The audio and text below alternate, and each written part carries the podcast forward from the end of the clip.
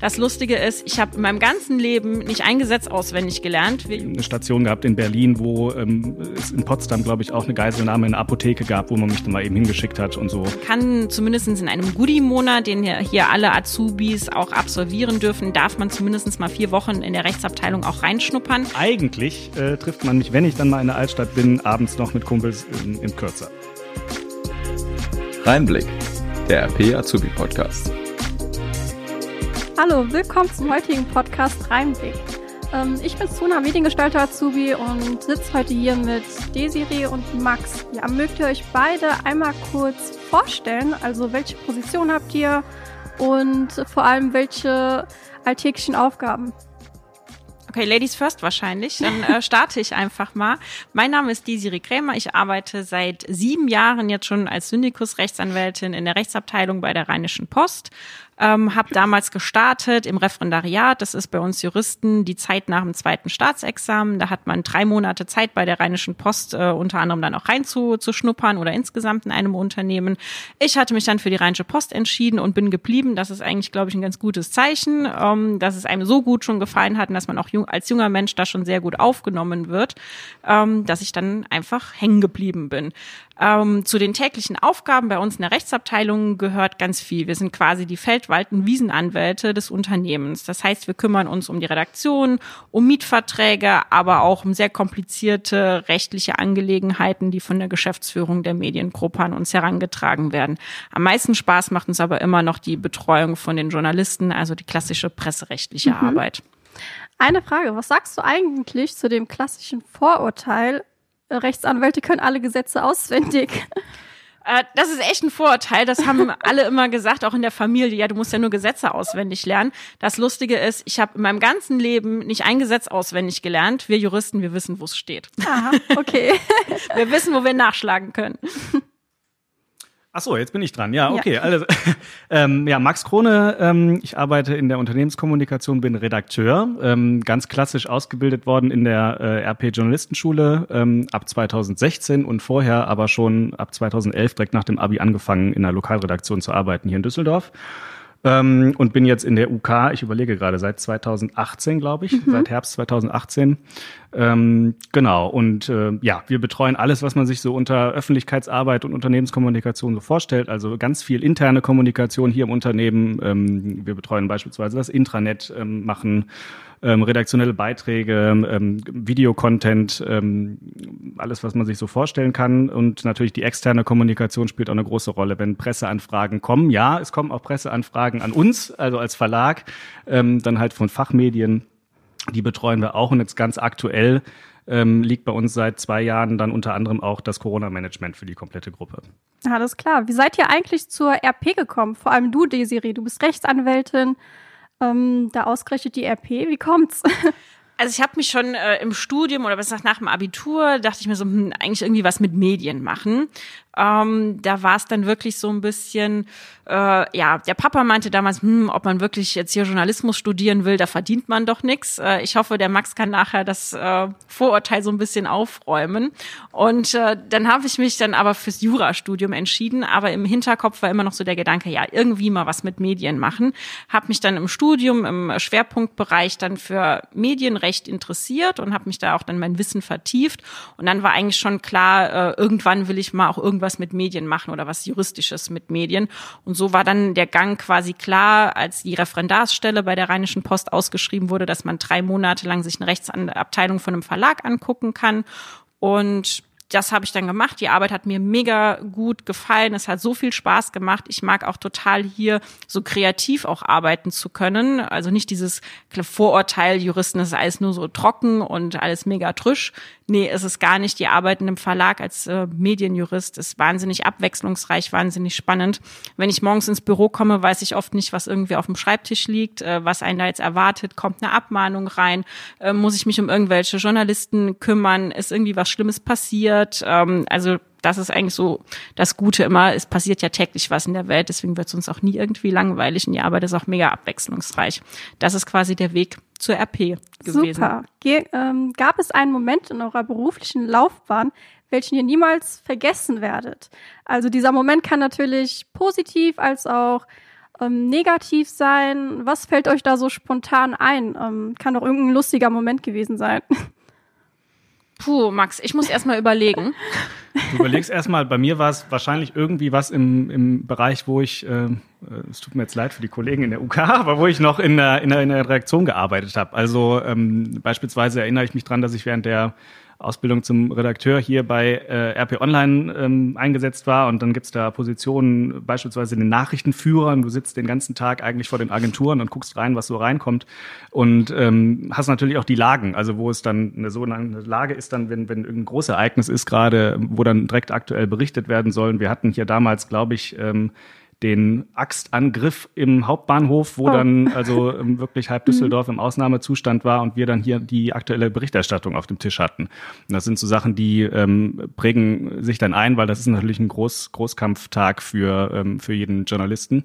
Ähm, oder auch ähm, eine Station gehabt in Berlin, wo ähm, es in Potsdam, glaube ich, auch eine Geiselnahme in der Apotheke gab, wo man mich dann mal eben hingeschickt hat und so. Also das sind schon ganz spannende Sachen, die, die einem dann irgendwie im Gedächtnis bleiben, wo man dann mhm. wirklich voller Adrenalin auch ist und dann dahin fährt und ähm, wirklich einen spannenden Job direkt am, ja, am nächsten Geschehen hat. Und ähm, ja. das äh, vergesse ich so schnell, glaube ich, nicht. Also es macht schon sehr viel Spaß, ist aber auch sehr sehr fordernd dann. Ja, das glaube ich dir. Ähm, ist dir mittlerweile was eingefallen? Ja, auf jeden Fall. Also äh, Max war auch jetzt eine, eine gute Inspiration, weil wirklich diese ganzen Großnachrichtenlagen sind auch das, was bei uns dann oft für ja Action sorgt. Also ich weiß, wir hatten Anfang des Jahres gab es ja diesen schlimmen Polizistenmord im Verbreitungsgebiet in Saarbrücken äh, und Trier und die Kollegen aus Saarbrücken haben ja wirklich, weil dieser Polizistenmörder ja aus dem Saarland kam, waren total nah dran mit den ganzen Infos, waren auch wahnsinnig gut vernetzt. Wir sind mit ganz vieler Berichterstattung Veranstaltung da sehr exklusiv rausgegangen und das war für uns natürlich dann auch absoluter Großkampftag. Und für mich als gebürtige Saarländerin dann noch mehr, weil man auch ganz viele Leute dann auch da irgendwie kannte und ich dann zum Teil auch quasi nicht nur die beratende Juristin war, sondern auch die Informationsquelle, weil ich dann auch ganz viele Kontakte noch hergestellt hatte für unsere Journalisten in Saarbrücken.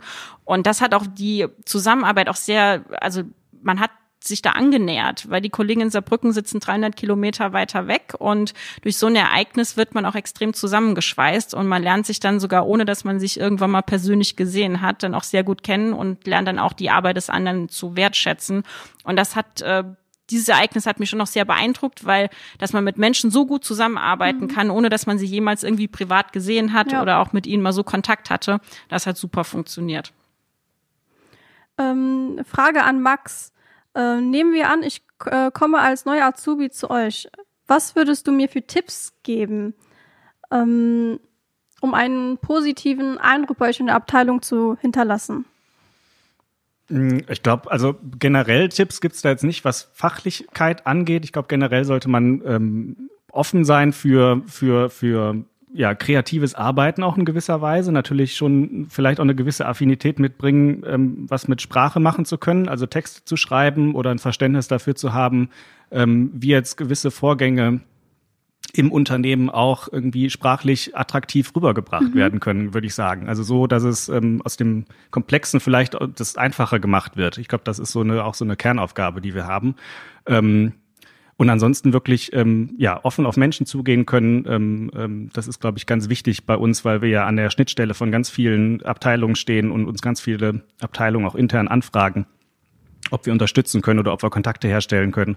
Und da einfach offen zu sein, ähm, das ist, glaube ich, das, das Wesentliche und das meiste kommt dann eigentlich mit ja. der Zeit. Also ähm, das wäre so das Wesentliche, genau, was ich Alles sagen würde. klar. Danke für deine Tipps. Ich denke, die Zuhörer oder zukünftigen Azubis werden sich deine Tipps sicherlich zu Herzen nehmen. Ähm, ja, Frage an Desiree.